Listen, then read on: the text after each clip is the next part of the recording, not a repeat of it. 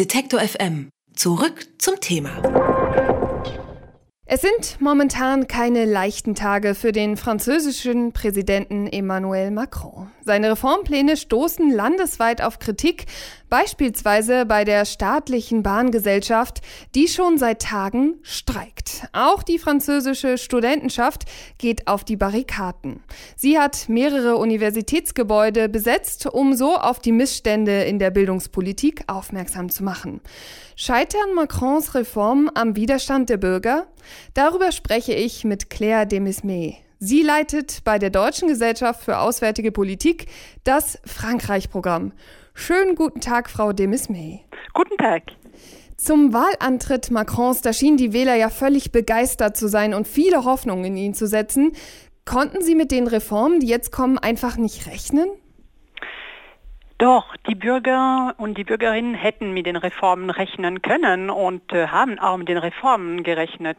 Aber ich glaube, dass viele das nicht unbedingt äh, sehr, sehr positiv sehen und zwar von Anfang an. Also Macron wurde zwar gewählt und er wurde mit, der, mit einer breiten Mehrheit gewählt. Aber er wurde auch gewählt, weil er gegen sich Marine Le Pen von dem Front National hatte. Das heißt, viele Franzosen haben sich nicht für ihn bzw. für sein Reformprogramm entschieden, sondern haben sich auch gegen das Programm der Marine Le Pen.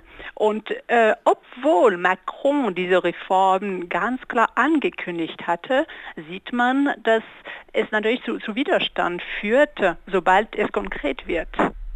Jetzt sprechen wir doch mal über den Widerstand. Ich habe zwei Beispiele genannt, also die Studierenden und die Bahnmitarbeiter, die streiken.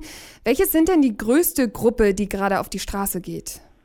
Es sind die Gruppen, die Sie erwähnt haben. Also die SNCF, das heißt die äh, öffentliche äh, Bahngesellschaft, ist äh, zurzeit die größte Gruppe und die ist insofern ein Problem für Macron, als es viele Reisende gibt, die damit ein Problem haben, die nicht zur Arbeit gehen können, insbesondere in der Region von Paris oder wenn der, der, wenn die Ferien kommen, die nicht in den Urlaub fahren können. Also das ist problematisch. Die Studenten werden immer größer zurzeit, aber es gibt andere Gruppen wie Air France, also die Fluggesellschaft oder die Postkrankenhäuser, Rentner auch sind unzufrieden. Also es sind unterschiedliche Gruppen. Und die, die Frage, die sich, äh, die sich jetzt stellt, die zentral ist für Macron, ist, ob ähm, es eine gewisse Ansteckung geben wird und ob es eine, ich würde sagen, eine Konvergenz der Unzufriedenheit geben wird. Wenn ja, ist das gefährlich für ihn? Wenn nicht und wenn diese Gruppen getrennt bleiben, dann kann er das ziemlich einfach überleben. Genau, lassen Sie uns da noch mal drauf eingehen. Normalerweise würde man sagen, Protest ist gut. Auch äh, in unserem Land ist das natürlich schön, wenn die Leute sozusagen ihre Meinung sagen, sich politisch einsetzen. Aber dadurch, äh, sage ich mal, wird nicht sofort die komplette Politik verändert. Was äh, würden Sie denn sagen, wenn die verschiedenen Gruppen sich zusammentun und da eben sozusagen eine außerparlamentarische Opposition draus wird? Ist das wirklich gefährlich für Macron? Also man muss natürlich relativieren, insofern als äh, Macron für fünf Jahre gewählt worden ist. Und er hat hinter sich ein Parlament, er hat eine sehr breite Mehrheit im, im Parlament, in der Assemblée Nationale. Er kann regieren, das, das ist kein Problem. Es gibt auch zwischendurch natürlich Wahlen, aber es sind keine zentralen Wahlen für ihn. Also er kann weitermachen. Dazu kommt, dass die Opposition in Frankreich zurzeit sehr schwach ist.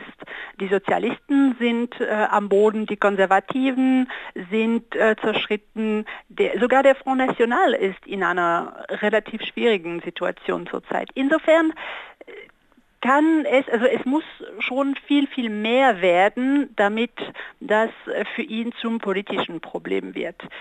Ich erwarte jetzt noch nicht, dass es ähm, zu dieser Konvergenz kommt, weil es zurzeit zumindest keine Einheit der, der Gründe gibt. Also ähm, die SNCF streikt um äh, die, die, die Statuten oder die, die aktuelle Situation ähm, zu, zu behalten. Bei den Rentnern geht es um Kaufkraft.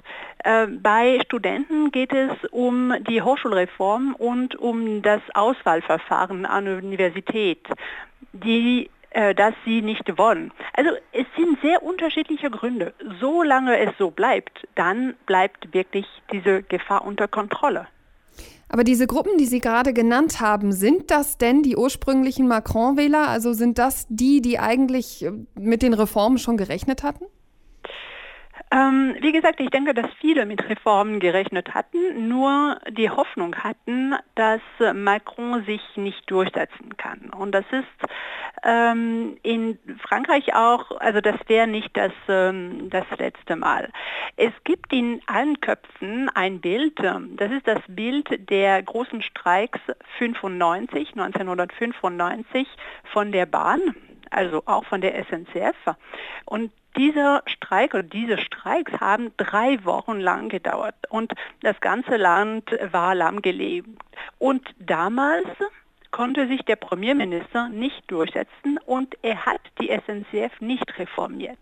Und das wissen alle. Und das hofft man auch bei der SNCF, dass die Regierung, dass das, äh, der Präsident schwach werden, beziehungsweise ähm, nicht bis zum Ziel, nicht bis zu ihrem Ziel gehen können.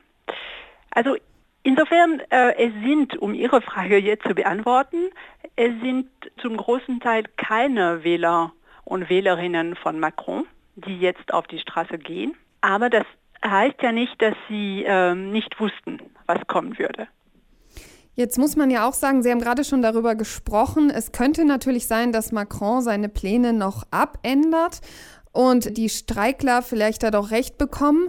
Was würde das denn bedeuten, dieses Zugeständnis? Würde das quasi die ganze Regentschaft, so wie sie jetzt ist und die vier Jahre, die Macron dann, äh, die fünf Jahre, entschuldigen Sie, die Macron dann Präsident ist, vielleicht bestimmen und würde man dann immer denken, naja, das ist der, der am Ende dann auch nachgegeben hat? Ähm, das ist eine sehr gute Frage. Es steht meiner Meinung nach sehr viel jetzt auf dem Spiel. Und zwar sowohl für die Gewerkschaften als auch für Emmanuel Macron. Für Gewerkschaften, das ist äh, der zweite große Test nach der Reform des Arbeitsrechts im September letztes Jahres. Und damals ähm, konnten sie sich nicht durchsetzen. Das heißt, wenn die Gewerkschaften jetzt scheitern dann sind sie wirklich in einer schwachen Position. Deswegen sind sie auch bereit, weit zu gehen. Aber es steht auch für Macron viel auf dem Spiel. Insofern als, wie, wie gesagt, die SNCF, also die, äh, die Bahn in Frankreich, gilt als unreformierbar. Wenn er scheitert, dann hat er dieses Bild von einem normalen Präsidenten. Also wie die anderen ist es ihm nicht gelungen, die SNCF zu reformieren. Und dann würde es ihm natürlich viel an politischem Kapital kosten. Umgekehrt, wenn Macron siegt, dann ist er der oder wäre er der Erste, der sich da in diesem Punkt, der in diesem Punkt ähm, es schafft, die SNCF zu reformieren. Und er würde stärker aus dieser Position dann kommen. Würden Sie denn auch sagen, um das Ganze noch rund zu machen, dass auch diese Stärke, wenn es klappen würde, die dann nach innen ausgestrahlt wird, sich auch aus, quasi nach außen auswirken würde, also auch Europa ein anderes Bild von Frankreich dann hätte? Ich glaube, dass insbesondere in, in Deutschland und äh, in nordeuropäischen Ländern, dass man sehr viel von, von Frankreich erwartet in Bezug auf Reformen. Das ist ein Thema seit, äh, seit Jahren schon und äh, die, die Erwartungen sind umso größer. Insofern ähm, glaube ich schon, dass es ähm, wichtig wäre für Macrons Glaubwürdigkeit oder sogar für, für Frankreichs Glaubwürdigkeit in den Augen von anderen europäischen Partnern. Und ich glaube auch, dass das äh, Macrons Kalkül ist. Der sagt, gut, wir zeigen, dass wir ähm, das machen, wofür wir uns ähm, äh, verpflichtet haben und dann können wir mit den anderen auf Augenhöhe sprechen. Also das ist, ähm, das ist ein Kalkül und deswegen sind diese Reformen für ihn auch so wichtig, sowohl im Land, in der Innenpolitik, als auch auf der europäischen Ebene. In Frankreich wird seit Tagen gestreikt. Die Proteste richten sich gegen die Reformpläne des Staatspräsidenten Emmanuel Macron, was die Forderungen der Protestierenden sind und ob Macron seine Pläne dennoch umsetzen kann. Darüber habe ich mit Claire Demismay gesprochen. Vielen, vielen Dank für das Gespräch, Frau Demismay. Vielen Dank. Alle Beiträge, Reportagen und Interviews können Sie jederzeit nachhören im Netz auf detektor.fm.